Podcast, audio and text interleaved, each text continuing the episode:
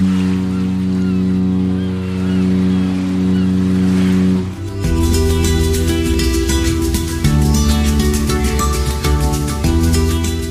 Tricks, der Kreuzfahrt-Podcast. Mit Franz Neumeier in München. Servus Franz. Hallo Jerome. Und mit Jerome Brunel in Haupt am Neckar. Schön, dass Sie wieder mit dabei sind zu einer neuen Folge. Und äh, ich glaube diesmal mit einer ganz besonderen Folge, zumindest mit einem ganz besonderen Schiff. Auf dem deutschen Markt ist es ein ganz besonderes Schiff, wahrscheinlich das Schiff des Jahres vielleicht sogar. Ähm, zumindest eins, worauf viele lange gewartet haben, die AIDA Nova. Und Franz, es war ja eigentlich äh, ja ein bisschen schwierig, auf das Schiff zu kommen, weil du hattest einen Termin, dann konntest du aber nicht und dann war es wieder schwierig, einen neuen Termin zu finden. Naja, aber jetzt hat es doch geklappt. Das größte Problem ist, dass das Schiff ja einfach von der Werft nicht rechtzeitig fertig wurde, äh, sodass die Vorabfahrten äh, die Termine abgesagt werden mussten. Und genau auf diesen Vorabfahrtentermin wären ja die ganzen Reisebüros, die ganzen Journalisten an Bord gewesen. Ähm, und danach waren ja, war das Schiff ja, und dadurch, dass es das neue Flaggschiff von AIDA ist, auch gut gebucht. Das heißt, AIDA hatte sich gar nicht so leicht getan, da einfach freie Kabinen zu finden und dann auch noch natürlich zu Terminen, wo, wo, wo wir und wo ich Zeit hatte, weil natürlich die Zeit jetzt auch schon anderweitig verplant war. Ähm, aber es drum, es hat dann relativ kurzfristig geklappt. Wir haben also vor ein paar Wochen noch gesagt, ich habe gar keine Ahnung, wann und wie ich überhaupt auf die Aida Nova komme. Ich mich, ja. Es hat dann sehr, sehr kurzfristig, Gott sei Dank, geklappt und ich war tatsächlich eine Woche lang auf der Aida Nova auf den äh, Kanaren unterwegs von Teneriffa aus und konnte mir also wirklich das Schiff genau angucken. Wobei ich muss sagen, ich bin auch heilfroh, dass ich tatsächlich jetzt eine Woche an Bord war und nicht nur bei der Vorabfahrt irgendwie zwei, drei Tage, weil äh, das Schiff ist schon es ist einfach riesengroß und es gibt unglaublich viel zum Anschauen, zum Ausprobieren, zum Sehen. Ähm, die Woche hat mir, jetzt natürlich war ich auch ein bisschen an Land äh, auf den, auf den Kanaren und auf Madeira, das ist klar, wenn man dort ist, schaut man sich das auch an. Ähm, aber die Woche hat gerade so gereicht, also um, um das meiste anzuschauen. Hm, ich glaube, das ist sogar irgendwie auch die, eine der ganz großen Schiffsklassen, ich glaube, zweitgrößte Schiffsklasse überhaupt auf der Welt. Genau, oder? also es ist tatsächlich nur noch die Oasis-Class von Royal Caribbean größer. Man könnte also jetzt sagen, es ist das äh, fünftgrößte Schiff der Welt. Die Symphony ist das größte, die Harmony of the Seas zweitgrößtes, Oasis und Allure of the Seas drittgrößte. Äh, also die sind aber alle sehr, sehr nahe beieinander. Ne? Und äh, direkt danach kommt dann tatsächlich schon die Aida Nova und hat damit auch eine MSC Meraviglia knapp überholt. Okay. Ähm, wir wollen vor allem über das Schiff sprechen. Du warst zwar auf Reisen, sieben Tage warst du unterwegs, äh, du hast es schon gesagt, Kanaren und Madeira. Äh, da würde ich aber gar nicht so groß drüber sprechen, weil ähm, das machen wir vielleicht mal an einer anderen Stelle. Wir wollen wirklich mal das Schiff äh, in den Mittelpunkt stellen. Trotzdem mal ein paar Worte zu der Reise. Wo bist du aufgestiegen und äh, wo ging es dann also hin? du kannst mit der Aida Nova generell von entweder von Las Palmas auf Gran Canaria oder von Santa Cruz in Teneriffa fahren. Ich bin nach Teneriffa geflogen, äh, von dort aufgestiegen. Ähm, und wir sind dann, äh, Moment, wo sind wir zuerst? Erst nach Fuerteventura gefahren, äh, dann nach Lanzarote, ähm, dann nach äh, Gran Canaria, geht's? Ich muss gerade versuchen, mich zu erinnern. Genau, nach Gran Canaria, äh, dann ein Seetag nach Madeira, dann wieder ein Seetag zurück nach Teneriffa. Das ist eigentlich okay. so die wesentlichen oder die, die, die großen äh, Kanarischen Inseln plus Madeira. Äh, sehr schöne Route und auch vor allem aus einem Grund wahnsinnig spannend. Dadurch, dass das alles so zusammenliegt, wenn man mal von Madeira absieht, aber da ist ja dann jeweils ein Seetag dazwischen, ähm, sind es nur sehr kurze Fahrtstrecken. Das heißt, du bist sehr, sehr lange in den Häfen. Du fährst erst am Abend um elf, um, um zwölf oder so mit dem Schiff ab, ähm, sodass man auch am Abend tatsächlich mal an Land verbringen kann, was durchaus sehr schön war. Ähm, Gerade in Madeira habe ich beispielsweise, was, was eine sehr hübsche Sache ist, also übrigens, glaube ich, nur AIDA macht einen, einen Fotoworkshop ein, an Land gemacht mit dem Fototeam äh, von AIDA. Ähm, die bieten da also Workshops an Land an, wo du jetzt in dem Fall äh, tatsächlich lernen kannst, Nachtaufnahmen besser zu machen. Wir sind da wirklich mit einem Stativ losgezogen, haben im Hafen fotografiert, uns vor den Fotografen das zeigen. Und dafür ist es natürlich toll, wenn das Schiff dann einfach, wenn du erst um, um elf oder so wieder an Bord sein musst, du kannst in aller Gemütlichkeit Zeit lassen, bist dann hinterher noch essen gegangen äh, an Land, was wirklich auch sehr schön ist, weil man mal äh, an Land die lokalen Spezialitäten probieren kann. Insofern äh, von, von Fahrtroute eigentlich sehr, sehr schön, gerade auch durch diese späten Aufenthalte am Abend. Hm, das heißt aber, zwischen den Inseln fährt das Schiff dann wahrscheinlich mit drei Knoten oder so. Ja, schon ein bisschen schneller, weil wir, wir sind ja dann erst, mit, wir erst dann erst Mitternacht ab und bis am nächsten Morgen um sechs oder schon da. Ähm, da fährt das Schiff dann schon ein bisschen, aber ist auch nicht wirklich wichtig, weil du schläfst in der kurzen Zeit dazwischen mal äh, gelegentlich, wenn, wenn du nicht wieder in der, in der Rockbox-Bar versumpft bist, da kommen wir nachher noch drauf, eine ganz, ganz geniale Musikbar an Bord. Ähm, und äh, Ja, also um die Jahreszeit ist ja eh, es wird relativ spät hell, es wird relativ früh dunkel. Das heißt, fahren tust du nur in der tiefsten Nacht. Äh, tagsüber ist das Schiff eigentlich immer im Hafen. Wie gesagt, bis auf die zwei Seetage natürlich, wo wir sehr viel Glück hatten, nämlich äh, wunderbaren Sonnenschein, wenig Seegang oder kein, fast keinen Seegang äh, nach Madeira und zurück. Äh, das war dann so ein schöner Ausgleich, untertags auch mal tatsächlich das Meer zu sehen und zu fahren. Und ähm, vielleicht so die, die für mich faszinierendste Beobachtung, auch wenn man darauf aufpassen muss, wenn du mal am Seetag fährst, oder, oder auch, äh, gerade auch wenn man in der Nacht fährt, sieht man das oft auf Kreuzfahrtschiffen. Mhm. Du ziehst so diese gelblich-weiße Rauchfahne hinter dir her. Ne? Das ist so ein Kreuzfahrtschiff, hat mhm. einfach äh, Abgas, ne? Und, und gerade in der Nacht, ja. wenn auch der Mond so ein bisschen scheint, dann, dann, dann leuchtet er diese, diese Abgasfahne besonders intensiv an. Äh, ja, und auf der AIDA hast du, AIDA Nova hast du genau diese Abgasfahne nicht. Das ist, also, man nimmt ja immer, was nicht da ist, nimmst du natürlich auch weniger wahr, aber wenn man sich das mal bewusst macht und überlegt, auf, auf anderen Schiffen ziehst mhm. du immer diese Fahne hinterher. Es fühlt sich schon echt cool an, wenn du auf einem Schiff fährst, was so eine kreislige Fahne nicht hinter sich herzieht. Das ist toll. Mhm. Weil es eben mit Erdgas ist das, ne? Äh, Flüssiggas, ja. Flüssig, flüssig Flüssiggas, Erdgas, also LNG hm. fährt, ganz genau. Hm. Gut, genau, darauf kommen wir gleich zu sprechen. Äh, Nochmal zur Fahrtroute, gab es denn so eine, ich will mal eines rausgreifen, wo du gesagt hast, das war besonders schön auf dieser Strecke? Also Madeira Funchal hat mir, oder Funchal spricht man es, glaube ich, aus, hat mir Keine sehr, sehr Ahnung. gut gefallen. Es ist eine wunderschöne, wunderschöne Stadt.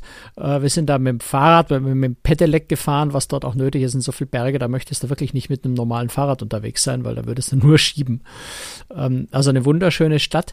Ähm, was mich aber auch sehr fasziniert, äh, fasziniert hat, ist der Vulkan-Nationalpark auf Lanzarote, ähm, wo du wirklich durch, durch einfach ja wüstenartige Vulkanlandschaft fährst, in Vulkankrater reingucken kannst, wo man auch ähm, Vulkani Vulkanismus noch sehr, sehr äh, realistisch erleben kann, weil an manchen Stellen sehr, sehr knapp unter der Erde, so 70, 80 Zentimeter unter der Erde oder einen Meter unter der Erde oder unter dem ganzen Geröll tatsächlich noch sehr, sehr heißes Gestein ist. Also wenn du da reinlangst, verbrennst du dir die Finger, weil das, Stein, das Gestein 70 Grad heiß ist.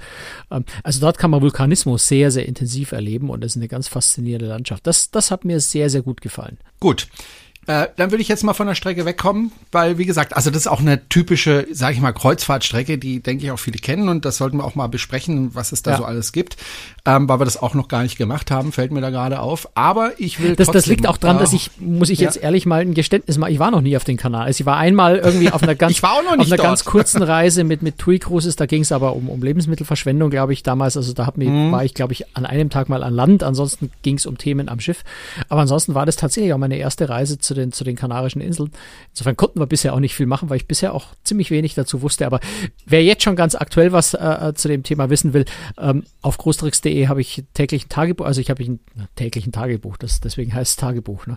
Also täglich täglich einen Live-Blog äh, geschrieben, also von jedem meiner meiner Landausflüge in den, also in äh, Gran Canaria, Fuerteventura, Lanzarote und Madeira äh, habe ich jeweils äh, Live-Blog-Beiträge geschrieben. Da kann man so ein bisschen nachlesen, wie das dort aussieht. Ganz viele Bilder. Jetzt kommen aber aufs Schiff. Ich glaube, das interessiert die Leute am meisten, weil ich habe es ja am Eingang gesagt der Sendung, ähm, auf das Schiff haben wirklich viele sehr lange gewartet und äh, mussten auch ein bisschen länger warten als geplant. Was war eigentlich das Problem, dass das äh, verspätet ausgeliefert worden ist? Ähm, war das ein Brand, wenn ich mich Nein, der Brand erinnere? hat, hat glaube ich, keine nennenswerte Rolle gespielt. Da war in der mhm. Werft war, war irgendwie ein Feuerchen, aber das war jetzt wohl nicht so drama, äh, dramatisch. Äh, nein, es war einfach, es, das kann bei einer Produktion, also gerade es ist ja ein neues, äh, neuer, ein neuer Prototyp quasi, also das erste Modell dieser Schiffsklasse, die ja dann, dann auch P&O Cruises, äh, Costa im, im Carnival-Konzern auf derselben Basis Schiffe bekommen wird. Gleichzeitig das erste Kreuzfahrtschiff, das tatsächlich ausschließlich mit, mit LNG, äh, falls auch auf hoher See mit LNG fährt oder fahren kann. Ähm, das heißt, da kann es einfach im Bau schon mal zur Verzögerung kommen, weil Dinge, äh, vielleicht unerwartete Sachen passieren, weil einmal Zulieferer vielleicht nicht rechtzeitig liefern, dann, dann funktioniert die ganze Just-in-Time-Abläufe nicht mehr.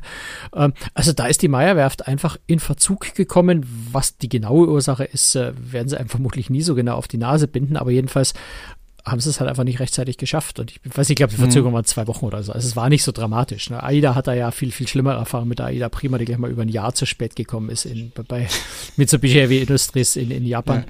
Ja. Ähm, also insofern ist die zwei Wochen. Es ist für Meyer ist ein großes Desaster gewesen, weil ich glaube, die Meyerwerft hat noch nie ein Schiff zu spät ausgeliefert. Ähm, aber es ist jetzt, die zwei Wochen waren jetzt nicht so riesendramatisch. Hat bei AIDA einen Haufen Arbeit verursacht, aber ansonsten nicht, nicht keine große Katastrophe. Ja, gut, ich meine, äh, zwei Wochen bei so einem Riesenschiff ist jetzt auch nicht wirklich wahnsinnig viel. Also ich finde das eh erstaunlich, wie man so ein Schiff naja, gut, so wenn du, geplant wenn, wenn, wenn du mal kann, ne? hochrechnest, ne? was das an Umsatzausfällen bedeuten würde, wenn du mal sagst, das Schiff ist voll Ja. gebucht, da geht schon um sehr viel Ja. Geld, äh, auch schon bei mickrigen zwei Wochen. Ähm, aber trotzdem, ja, es ist, ich glaube, damit kann man irgendwie klarkommen. Okay, so, ähm, bevor wir über die Einzelheiten sprechen, erstmal so ein großer Überblick über das Schiff. Wie groß ist denn das Schiff? Also wie lang ist es und äh, wie viele Passagiere passen da drauf und wie viele Besatzungsmitglieder? Also die Aida Nova ist 325 Meter lang. Vielleicht so ein bisschen Oh. Vergleich nach oben und unten. Oasis-Class sind 360 Meter, die MSC Meraviglia ist 315. Ähm, oder wenn man die Quantum-Class von, von Royal Caribbean anschaut, knapp 350. Die Norwegian Bliss ist ungefähr genauso lang, äh, nämlich auch 325 Meter. Also das ist so die, die von, von der Länge die Kategorie. Ähm, du hast äh, Passagierzahl, es, es kommt fast an die Oasis-Class ran.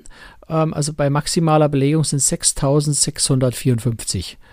Ähm, Standardbelegung 5228 und Crew ungefähr 1500. Okay, das heißt ähm, relativ viele Passagiere, oder? Also vergleichsweise. Ja, also Für die Schiffsgröße. ja klar. Also ich meine, wenn du die Vergleichszahlen wieder anguckst, äh, guckst, die die Symphony of the Seas hat 228.000 Bruttoraumzahl, ähm, die Aida Nova 100 knapp 184, also 228 zu 184, ähm, aber nahezu dieselbe Passagierzahl. Ja. Du musst immer vorsichtig sein. Also auch das Verhältnis Crew zu Passagier ist bei AIDA immer deutlich schlechter, wenn man so formulieren will, äh, als bei anderen Reedereien. Also auf der AIDA Nova 0, äh, 0,29, bei, bei Symphony 0,4. Also das ist schon ein Unterschied. Äh, Wobei jetzt auch eine MSC Meraviglia hat 0,34. Also da ist der Unterschied zu AIDA nicht so groß. Du musst halt bei AIDA immer berücksichtigen, das unterschiedliche Restaurantkonzept, auch wenn sich das bei, AIDA, bei AIDA Nova so ein bisschen auflöst. Aber bei, bei AIDA ist halt der Schwerpunkt immer auf den Buffet-Restaurants und ne, wo du also weniger Personal brauchst. Du hast auch nur einmal Kabinenservice pro Tag, also es gibt weniger Kabinenstewards an Bord, ohne dass es jetzt dramatische Auswirkungen hätte, ob jetzt da einmal oder zweimal am Tag dein Bett gemacht wird.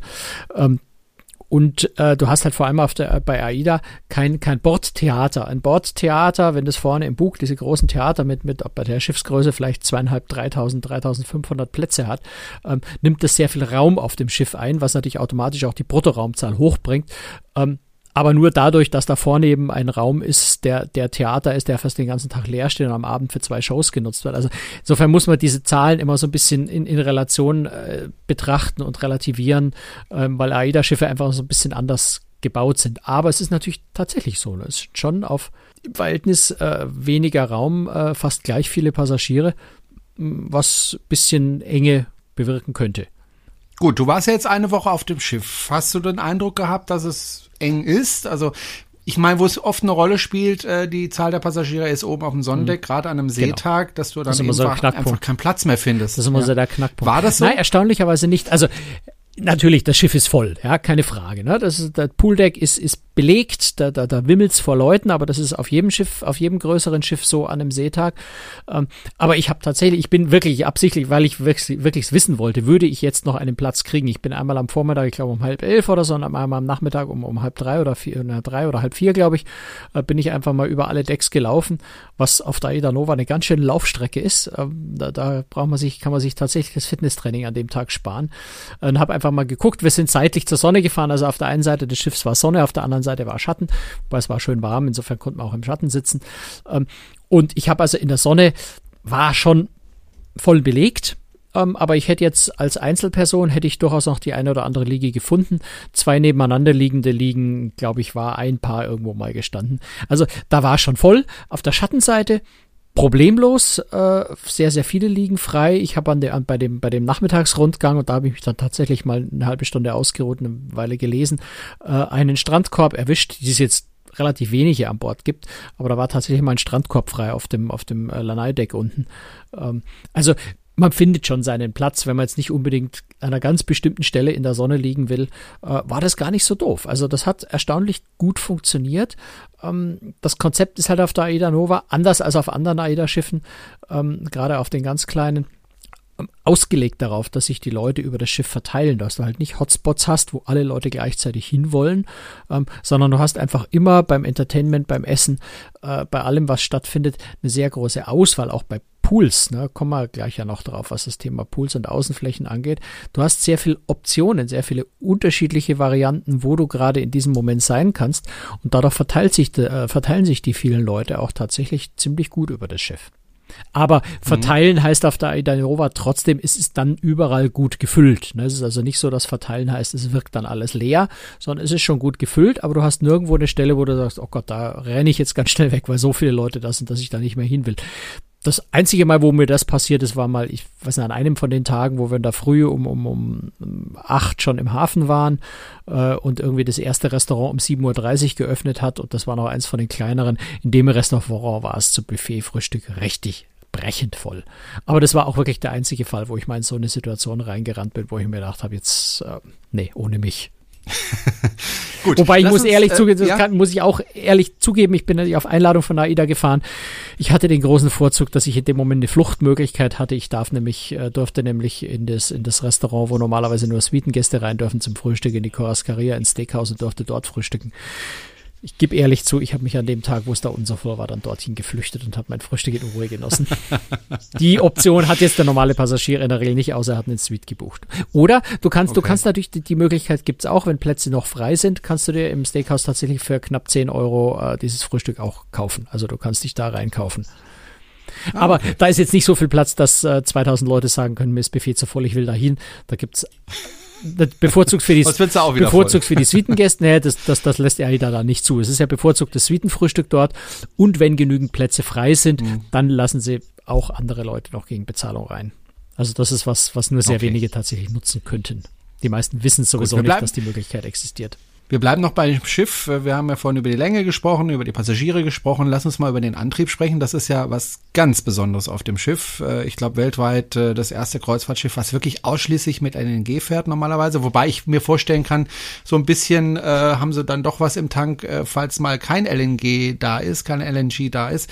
Aber das wirst du mir gleich erklären. Ähm, das fährt ausschließlich mit LNG. Nicht nur in den Häfen, genau. sondern Immer. Genau. Also mein, bei Aida Prima immer, und Aida. Nova war es ja, äh, Aida Prima und Perla war es ja so, dass sie einen Dual-Fuel-Motor schon an Bord hatten und dann im Hafen von außen äh, LNG zugeführt wurde, sodass im Hafen, nachdem sie angelegt haben, alles angedockt war, ähm, tatsächlich ähm, im Hafen mit LNG der Motor lief. Äh, die Aida Nova hat große LNG-Tanks an Bord ähm, wird in Teneriffa von einem Tankschiff, das übrigens von Rotterdam kommt, ähm, weil es einfach im Moment auch keine Tankmöglichkeiten für LNG in Teneriffa gibt oder auf den ganzen Kanaren keine Möglichkeiten gibt, ähm, dort mit LNG betankt und fährt dann tatsächlich äh, durchgehend äh, mit, mit Flüssigerdgas. Wo ist das Schiff dann stationiert, äh, das, äh, das betankt? Das Tankschiff äh, muss ist, es da wieder das ist, nach Rotterdam ja, das zurück? Fährt, das fährt alle zwei Wochen von Rotterdam runter. Nicht nur, nicht ausschließlich für die Aida Nova, also es ist schon ein relativ großes Tankschiff, mhm äh, bedient wohl auch noch das eine oder andere äh, Frachtschiff in der Gegend, das auch schon mit LNG fährt. Aber ja, also der Aufwand ist im Moment einfach nötig. Es gibt halt die Infrastruktur nicht, ja. Das ist immer so dieses Henne-Ei-Problem. Sind keine Schiffe da, baut niemand Infrastruktur, gibt es keine Infrastruktur, kommen keine Schiffe. Das heißt, man muss da irgendwo anfangen. Und die Lösung ist äh, eine recht pragmatische, dass man eben sagt, man schickt ein LNG-Tankschiff dahin, äh, das selbst übrigens auch mit LNG fährt. Ich wollte gerade fragen. Das, also das wäre jetzt, ziemlich, das wär jetzt ziemlich fatal, aber das ist natürlich, wäre natürlich auch völliger Unsinn. Ne? Gut. Das, das ist auch all, allgemein im Moment eine, eine weit verbreitete ja. Lösung. Im Frachtbereich gibt es ja schon mehr LNG-getriebene Schiffe äh, und auch für die Planung, zum Beispiel in der Karibik, Carnival äh, Cruise Line äh, plant ja, wird ja auch ein LNG-Schiff bekommen, ähm, ist einfach die Planung tatsächlich die Betankung, das Bunkern über, über Tankschiffe sicherzustellen, weil das die einzige Möglichkeit ist, wie du im Moment zuverlässig an jedem Ort, wo du mit dem Kreuzfahrtschiff hinfahren willst, auch tatsächlich deinen Treibstoff kriegst. Das wird sich sicher über die Jahre verändern, wenn immer mehr auch Frachtschiffe, äh, Containerschiffe mit LNG fahren, dann wird es irgendwann lokale feste Versorgung geben. Im Moment geht es halt einfach noch nicht. Hm, gut, und auf den Inseln ist es natürlich doppelt schwer, weil da muss man sowieso immer alles hinbringen. Ähm, insofern, ja, verständlich. Übrigens eine ganz komisch, ganz komische ja. Geschichte auf den, auf den Kanaren ist, man sollte ja meinen, die haben dort genug Sonne und Wind. Äh, auf den meisten von den Inseln findet Energieversorgung tatsächlich über Ölkraftwerke statt. Da findet gerade so ein bisschen gedanklicher Wandel statt, dass sie anfangen, mhm. aber man könnte auch Geothermie dort nutzen. Also die hätten ganz viele Möglichkeiten, äh, fängt tatsächlich jetzt erst so langsam offensichtlich das Umdenken an. Insofern ist dann äh, die, die Aida Nova mit ihrem, mit ihrem LNG dort schon äh, tatsächlich sehr, sehr sauber, selbst im Vergleich zu dem, was er Land produziert. Also Landstrom wäre dort jetzt für die Aida Nova eine ziemlich unsinnige Option. Okay. Ja gut, ich meine, auf Inseln kann man das am ehesten äh, realisieren, dass man dann umweltfreundlichen Strom herstellt mit Windkraftwerken und mit Solarkraftwerken, mhm. die man dann die Energie in Batterien speichert. Das gibt schon Inseln, die das machen zunehmend. Also das wird, denke ich, kommen. Ähm, LNG hat ja den großen Vorteil, dass, du hast es ja schon vorhin angesprochen, dass da eben nicht mehr so viel Schmutz aus dem Schornstein quillt, tonnenweise. Feinstaub und so weiter wird da sehr, sehr stark reduziert. Auf null. Bis fast also auf Feinstaub, glaube ich, ist bei null. Genau. Äh, Stickoxide äh, fast null, Schwefeloxide auf null. Das, was du nicht verhindern kannst, ist Kohlendioxid. Also äh, genau, letztendlich CO2. sagen wir klimaschädliche Gase, weil LNG ist eigentlich kaum was anderes als Methan. Methan ist ein 25 mal klimaschädlicheres äh, Gas als CO2, wenn es denn in die Atmosphäre, wenn man es nicht verbrennt. wenn es in die Atmosphäre austritt. Genau, wenn es ja. verbrannt wird, natürlich nicht. Mhm. Äh, wenn es verbrannt wird, entsteht wiederum CO2 und zwar nur unwesentlich weniger, als wenn ich, wenn ich, äh, ob jetzt Schweröl, Marine, Diesel, was auch immer, äh, an, an ölbasierten äh, Kraftstoff verbrenne. Solange es fossil fossiler Treibstoff ist, ist CO2 nicht zu vermeiden. Ähm, das, was für die Zukunft äh, vermeidbar, äh, CO2 reduzierbar ist oder auf Null, äh, andersrum, es wird nicht mehr klimaschädlich sein in dem Moment, wo, wo die Technik soweit ist, beziehungsweise die Kapazitäten auch da sind, LNG synthetisch zu erzeugen. Das heißt, dass man nicht mehr Erdgas aus, zum Beispiel aus Russland, wo es ja ganz stark herkommt, aus der Erde pumpt, also fossiles Erdgas, sondern wenn man LNG synthetisch erzeugt, dann ist es quasi ein Kreislauf, der da entsteht. Es wird also kein, kein, kein gelagertes, in der Erde gelagertes CO2 freigesetzt, sondern es quasi, äh, also es entsteht kein neues CO2 in der Atmosphäre. Äh, ist aber noch Zukunftsmusik. Im Moment ist es einfach fossiles LNG, was verbrannt werden muss.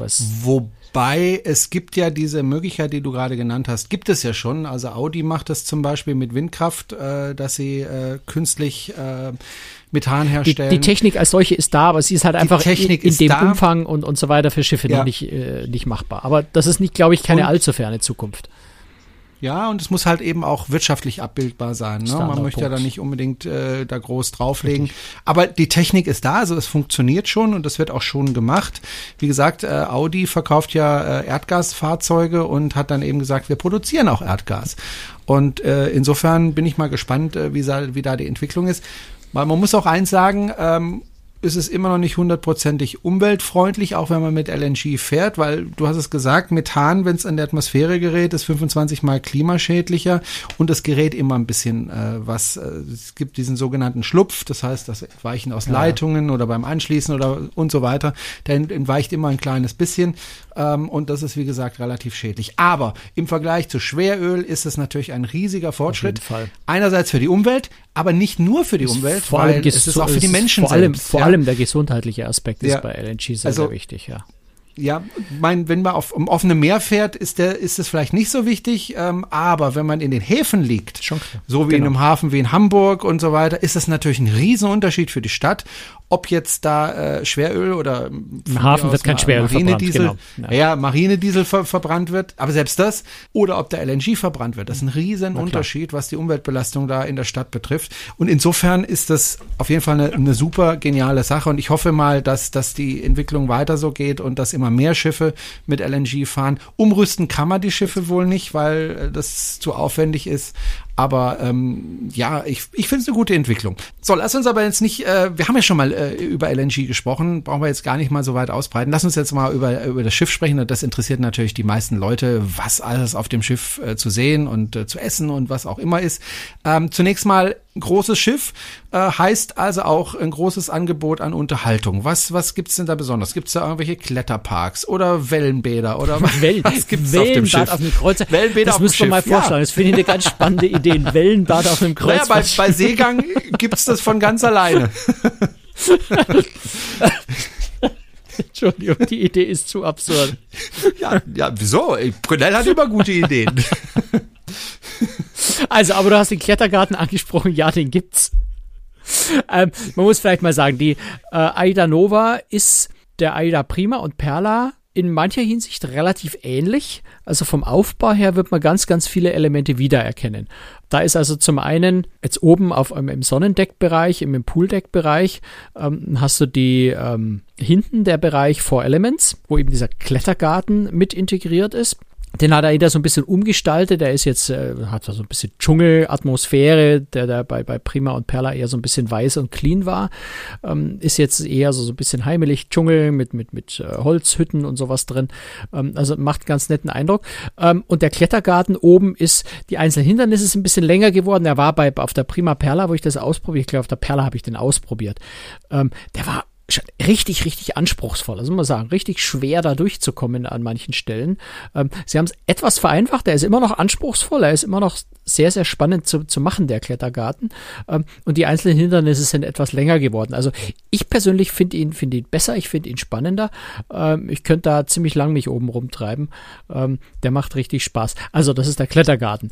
Ähm, dann hast du am Pooldeck der, der andere Bereich ist der Beach Club. Das ist ja der Bereich, der mit diesem großen Foliendach äh, überdacht ist.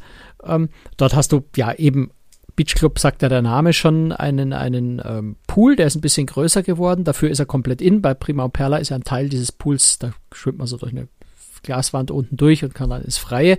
Der ist also jetzt kom komplett geschlossen im Inneren, aber eben unter diesem, unter diesem äh, Foliendach, so dass es wie, wie Tageslicht äh, wirkt. Und dafür gibt's ähm, auf Deck 18, man merkt schon, es gibt ganz, ganz viele Decks auf diesem Schiff. Es gibt, ne, geht nämlich rauf bis Deck 20, wobei das Deck 13 nicht existiert, also sind es 19 Decks. Ganz vorne auf Deck 18 gibt's nochmal einen neuen Pool, der dort bisher auf den, auf den kleineren Schiffen nicht war. Der ist dann unter freiem Himmel. Also es gibt sowohl im Beach Club einen internen Pool im, im, im, geschlossenen quasi, ähm, als auch dann oben nochmal in, in dem Fall einen neuen Pool äh, ganz im Freien, der, der ganz nett gelungen ist. Also dort sind viele Sonnenliegen dann auch mal auch nach vorne raus mit dem schönen Blick nach vorne, muss man betonen, weil auf so großen Schiffen ist es eher selten, wobei die größte Schiffsklasse Symphony of the Seas gibt sowas auch, aber äh, so die, die Schiffsklassen drunter, die von der Größe nicht so unterschiedlich sind, äh, gibt es ganz oft keinen Bereich für, für Normalpassagiere zugänglichen Bereich mehr mit Blick nach vorne. Insofern das durchaus positiv zu bewerten, dass AIDA das auf der Nova hat. Aber du hast nach Entertainment gefragt, da machen wir noch ein bisschen weiter, weil da gibt es ein paar spannende Sachen. Ich habe ich hab was, ich habe eine spannende Sache entdeckt, der wirst du mir aber hoffentlich mhm. nicht zu viel erzählen, aber da gibt es ein Mystery Room. Ja. Das habe ich auch mhm. äh, so noch nicht. Erlebt. Ja, das ist sowas ähnliches wie an Lanze, die Escape Rooms ja gerade sehr, sehr beliebt. Also im Prinzip ein Raum, wo du als Gruppe ja, eingesperrt wirst, ist natürlich nicht eingesperrt. Das Ding hat zwei Fluchtwege und die sind offen. Also wenn du unbedingt raus willst, kannst du raus, aber das ist natürlich nicht das, der, die, die, die Idee des Spiels. Du bist da also für eine Stunde oder eine Dreiviertelstunde etwa äh, drin mit dem Ziel, gemeinsam ein Rätsel zu lösen. In dem Fall kommst du also in das Büro von James Cook, zurückversetzt ins 18. Jahrhundert, ist, ist richtig liebevoll und hübsch eingerichtet. Ähm, das ist auf den ersten Blick schon richtig toll. Ähm, du musst dann einfach so mit äh, aufeinander aufbauende Rätsel lösen, um am Ende, da verrät man jetzt auch nicht zu viel, weil das Aida auf seiner Website auch schreibt, ähm, am Ende musst du den Heiligen Gral finden. Das ist vielleicht ein bisschen an den Haaren herbeigezogen, aber äh, die ganze Geschichte ist in sich eigentlich sehr, sehr schlüssig, äh, bewegt sich in diesem Umfeld von James Cook in der Thematik. Ähm, du musst also am Anfang auch dein Handy ab abgeben und in eine Kiste reinklappen, weil zu James Cooks Zeiten gab es sowas nun mal nicht. Es ist, ist so eine Dreiviertelstunde lang gemeinsamer Rätselspaß, ähm, der ziemlich lustig ist. Wie gesagt, so, so einem Escape Room an Land relativ ähnlich. Kostet das extra? Das kostet extra, ja.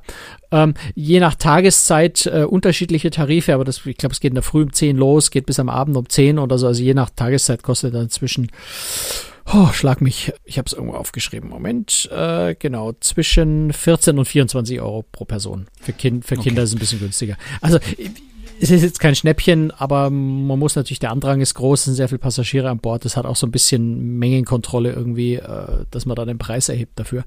Ähm, ist, ich finde es sehr wert. Macht sehr viel Und dann gibt's natürlich, nehme ich an, das Theatrium. Oder? Genau, es gibt das Theatrium, das ist ja von allen, also von den, zumindest von den größeren Seite der Sphinx-Klasse, äh, hm. bekannt. Äh, das Konzept ist beibehalten worden, ist jetzt sehr, sehr ähnlich dem Theatrium auf auf einer Aida Prima oder, oder, oder Perla ähm, mit den entsprechenden Shows da. Also da ist jetzt nichts Ungewöhnliches Neues dabei. Äh, das ist das gleiche Konzept.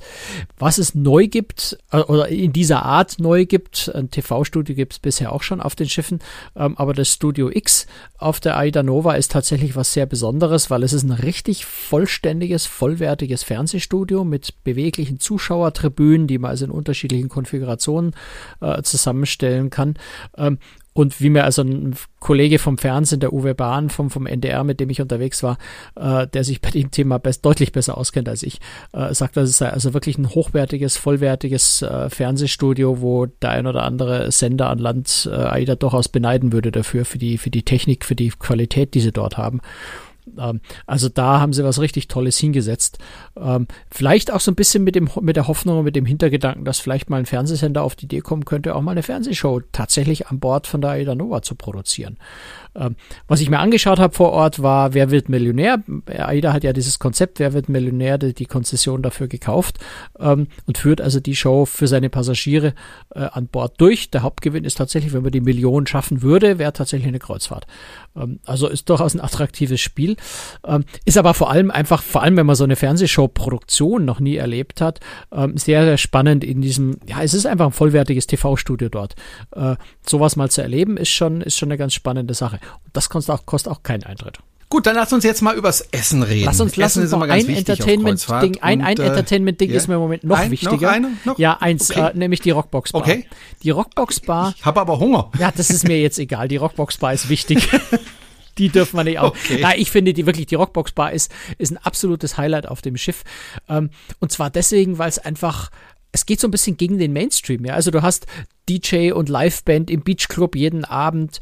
Ähm, du hast im Theatrium diese Mainstream-Shows. Ist alles schön, ist alles wunderbar. Aber die Rockbox Bar fällt da einfach raus. Das ist so ein richtiger, wilder, ungezähmter, lauter Rock'n'Roll Hard Club, äh, Hard Hard Rock Club mit einer Liveband, die da so richtig einheizt und die eben auch nicht immer nur dieselben Bon Jovi Hits, die jeder mitgrölen kann, singt, sondern die einfach auch mal drei, vier Songs hintereinander heftigsten Punk runterschrubben ähm, einen riesen Spaß dabei haben.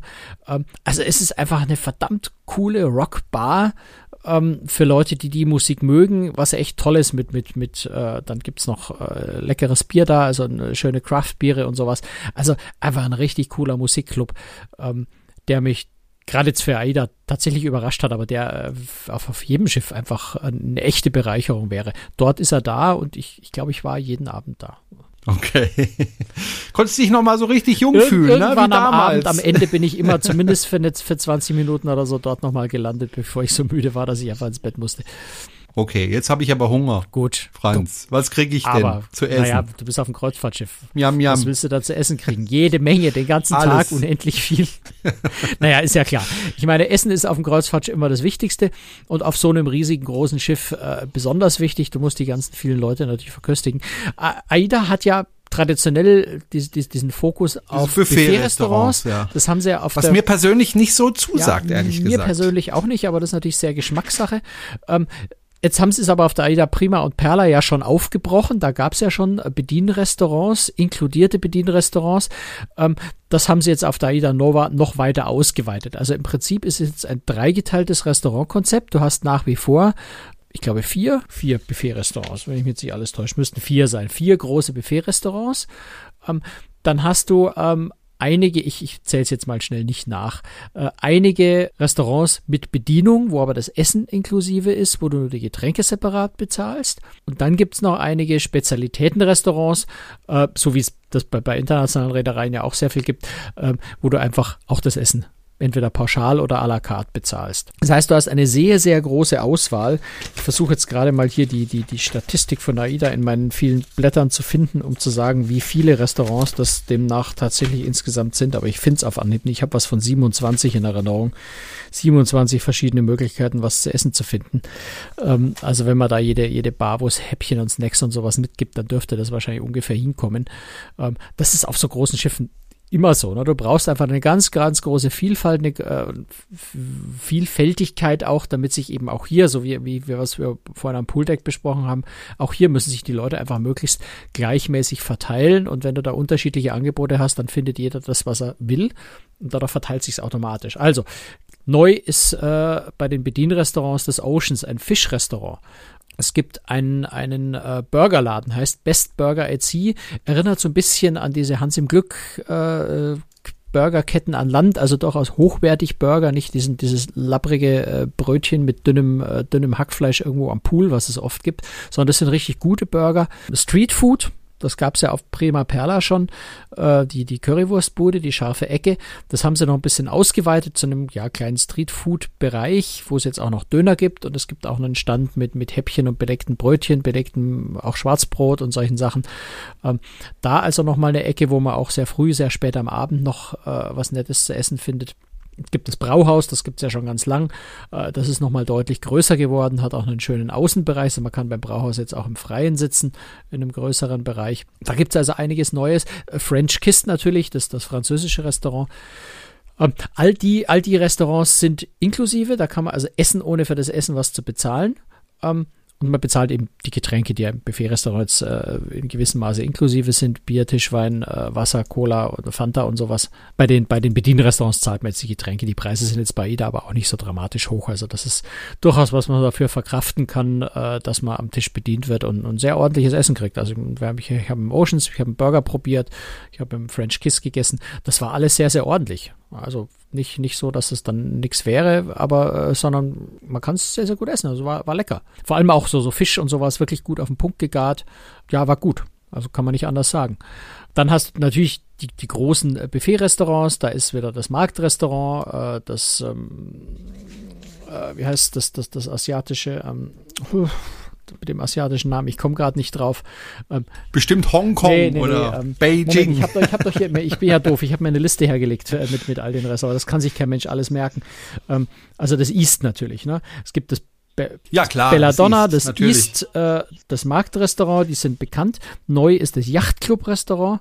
Ich meine, es sind alles Buffet-Restaurants, wo es mehr oder weniger dasselbe gibt. Ähm, äh, sie haben halt unterschiedliches Design, was übrigens sehr, sehr hübsch ist. Gerade auch das Yachtclub-Restaurant äh, mit sehr, sehr großen, na, wie soll man sagen, Video, Videowänden tatsächlich. Also die, die, die Deko, das Design an den Wänden, da hängen keine Bilder, sondern es sind große Videodisplays, wo sich tatsächlich auch mal so ein Segelschiff durchfährt und so.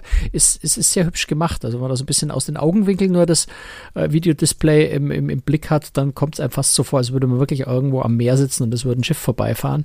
Das ist sehr nett gemacht. Auch in dem Oceans, das Fischrestaurant, was ich vorhin schon angesprochen habe, das mit Bedienung. Es wirkt fast so ein bisschen, als würde man im Aquarium sitzen, weil riesengroße beleuchtete Glaspaneele an der Wand sind, wo einfach Fischschwärme das ist jetzt keine Video, das ist feststehende Bilder, aber riesige Fischschwärme an der Wand sind. Also sehr, sehr hübsch, sehr, sehr, sehr, sehr nett gemacht, das Ganze.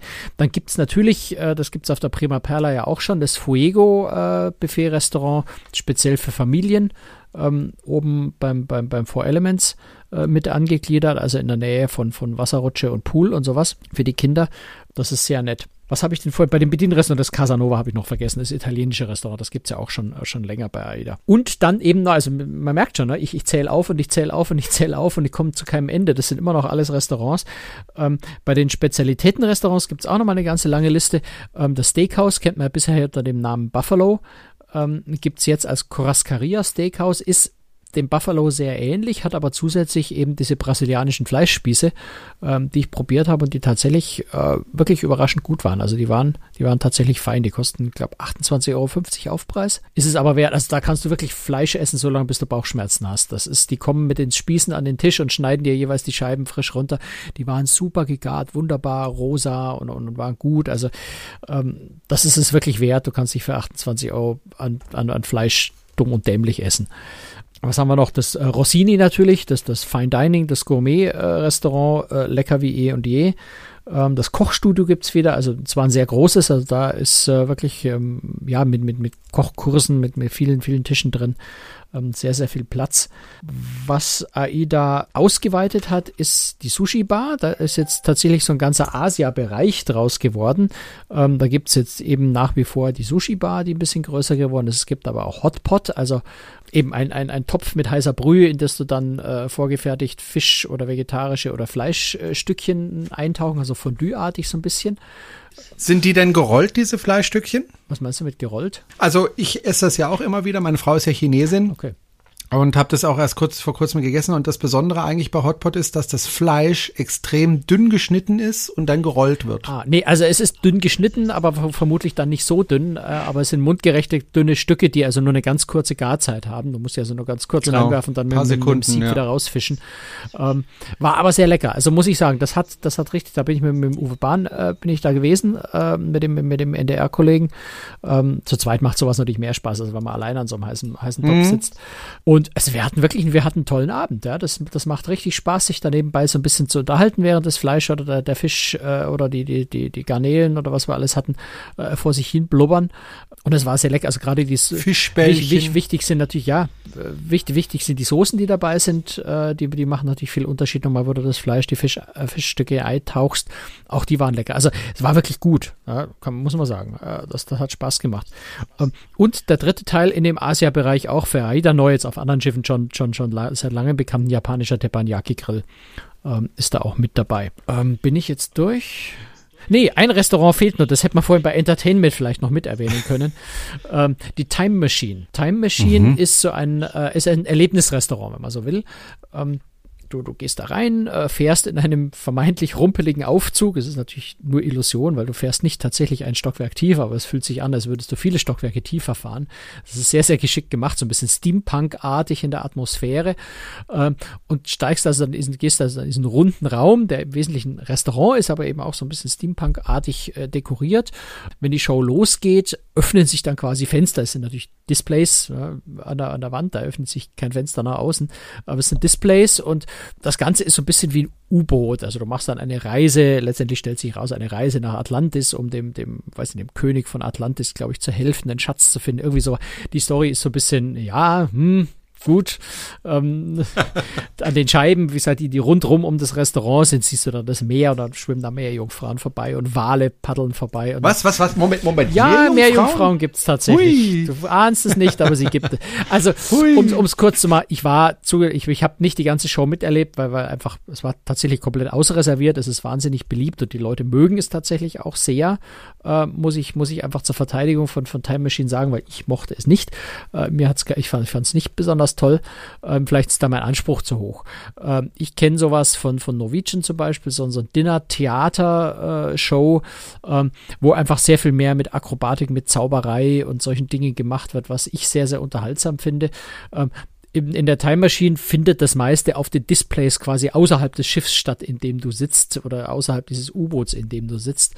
Insofern fand ich es jetzt nicht so wahnsinnig mitreißend, aber wie gesagt, das ist so ein bisschen persönlicher Geschmack vielleicht auch dem dem dem dem Feedback, das ich von Leuten bekommen habe an Bord von Passagieren, äh, muss man einfach sagen, es gefällt den Leuten, es kommt sehr gut an. Insofern möchte ich jetzt auch nicht, dass das auch nicht so so übermäßig kritisieren. Ich persönlich fand es so ein bisschen langweilig, aber das ist echt persönliche Geschmackssache, glaube ich. Du bist aber auch wirklich sehr verwöhnt, weil du auf bin allen Schiffen dieser Welt unterwegs bist, ja. Ähm, Gut, da kann sich also ja bist du jetzt bist du jetzt satt, bist du jetzt satt? Ich bin jetzt einigermaßen satt, jetzt möchte ich gerne schlafen und deshalb möchte ich gerne in eine Kabine. Sag mal noch ein paar Worte zu der Kabine, die mich dann erwartet. Du hattest wahrscheinlich wieder eine Balkonkabine. Ich hatte eine Balkonkabine, ich hatte sogar eine besonders schöne Balkonkabine. Ich hatte nämlich eine Warum nicht eine Innenkabine? Ich hatte sogar eine mit einem begehbaren Kleiderschrank. Also auch eine Besonderheit bei AIDA. Ui. Normalerweise gibt es begehbare Kleiderschränke eigentlich nur in Suiten. Äh, AIDA hat tatsächlich auch Balkonkabinen, äh, die sowas schon haben. Ja, also bei den Kabinen hat sich jetzt nicht dramatisch viel geändert im, im Vergleich zu einer Prima oder Perla, zumindest nichts, was mir aufgefallen wäre. Äh, das Highlight ist nach wie vor die Hängematte auf der Terrasse, auf, auf dem Balkon, die ich wenig nutzen konnte, weil ich einfach so mit, mit, mit meiner Arbeit beschäftigt war, ohne da jammern zu wollen. Ich hätte gerne ein bisschen länger in der Hängematte verbracht. Ich glaube, ich habe insgesamt vielleicht so eine Stunde, vielleicht auch anderthalb äh, zusammengenommen mal äh, in der Hängematte, war einfach nur, um sie testen und äh, zu testen und auszuprobieren. Und das ist schon cool. Also ich, ist immer schwierig, wenn du zu zweit bist bei einer Hängematte, hat, hat nur einer Platz. Ich war jetzt allein, da, da gibt es den Konflikt nicht, wer darf in die Hängematte. Aber auf dem Balkon in der Hängematte zu liegen, die, die Balkonbrüstung ist ja komplett verglast. Das heißt, du kannst auch nach draußen schauen, aufs Meer gucken. Das ist schon was echt Feines und, und hat TUI Cruises hat auch Hängematten, aber, aber die beiden Reedereien sind tatsächlich die einzigen Reedereien, die auf ihren, auf ihren Kabinenbalkonen Hängematten haben. Und das ist schon was sehr Besonderes. Sonst, ja, die Baki äh, Kabine, eine normale Kabine, ja, mit, mit, mit ausreichend Platz, aber nicht riesengroß, kein Tanzsaal. Ähm, das Bad in der üblichen Größe, aber mit, mit einer Glasduschkabine, die sogar relativ groß ist äh, zum Duschen. Der Boden mit, mit einem Holzimitat, das sich sehr angenehm anfühlt. Also vom, von der Atmosphäre, vom Design her sehr, sehr nett gemacht. Ein bisschen, ähm, das gilt übrigens fürs ganze Schiff, äh, etwas eleganteres, moderneres, helleres, schlichteres Design. Ähm, AIDA war ja immer sehr, sehr bunt oder ist sehr, sehr bunt, äh, gerade so gelb, orange, rot äh, Töne, ähm, die, die sehr intensiv auf den Schiffen sind. Du erkennst AIDA immer noch wieder, also es ist, ähm, hat, hat immer noch dieses AIDA-Feeling an Bord, ähm, aber es ist, ähm, ja, ist schwierig zu beschreiben. Es ist einfach etwas eleganter geworden, wenn man das so will. Und Erwachsener. Wenn du das so formulieren willst, ja, wobei ich jetzt nicht sagen würde, dass das andere Design kindlich ist. Also Nein, aber ein bisschen verspielter. Ja, gut, ja. Okay, ja. So würde ich das ja. sehen. Ne? Gut. Das Schiff ist ja im Moment unterwegs auf den Kanaren. Äh, wird es da die ganze Zeit bleiben? Ich vermute mal, es kommt irgendwann ins Mittelmeer, oder? Genau, die Aida Nova fährt im April April 2019. Ich muss mich immer noch äh, dran gewöhnen, dass wir in 2019 schon sind. Also im April diesen Jahres ins Mittelmeer ähm, mit, mit Barcelona, Mallorca, ähm, Rom, Florenz, Marseille. Also Florenz, äh, ich weiß gar nicht, ob das in, in La Spezia oder in, in, Livorno anlegt, bin ich mir nicht ganz sicher. Civitavecchia, Marseille. Also die übliche westliche Mittelmeerroute. Das ist natürlich was, was der Größe des Schiffs geschuldet ist. Ein so großes Schiff kann jetzt keine allzu exklusiv, äh, kleinen besondere Häfen mehr anfahren. Das ist natürlich schon so ein bisschen die Mittelmeer-Rennstrecke. Aber das tut der Sache ja keinen Abbruch. Es ist eine sehr schöne Strecke mit sehr schönen, äh, sehr schönen Häfen äh, auf der, auf der Strecke.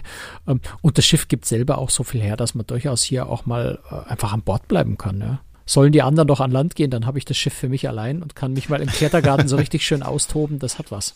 Okay. Gut, wir haben natürlich nicht alles über das Schiff sagen und erzählen können, aber ich finde schon einen ganz guten Überblick gegeben über eines der wichtigsten Schiffe in diesem Jahr, äh, das ja schon ganz am Anfang des Jahres äh, auf dem Markt Nein, eigentlich sogar ist. im Ende letzten Jahres noch.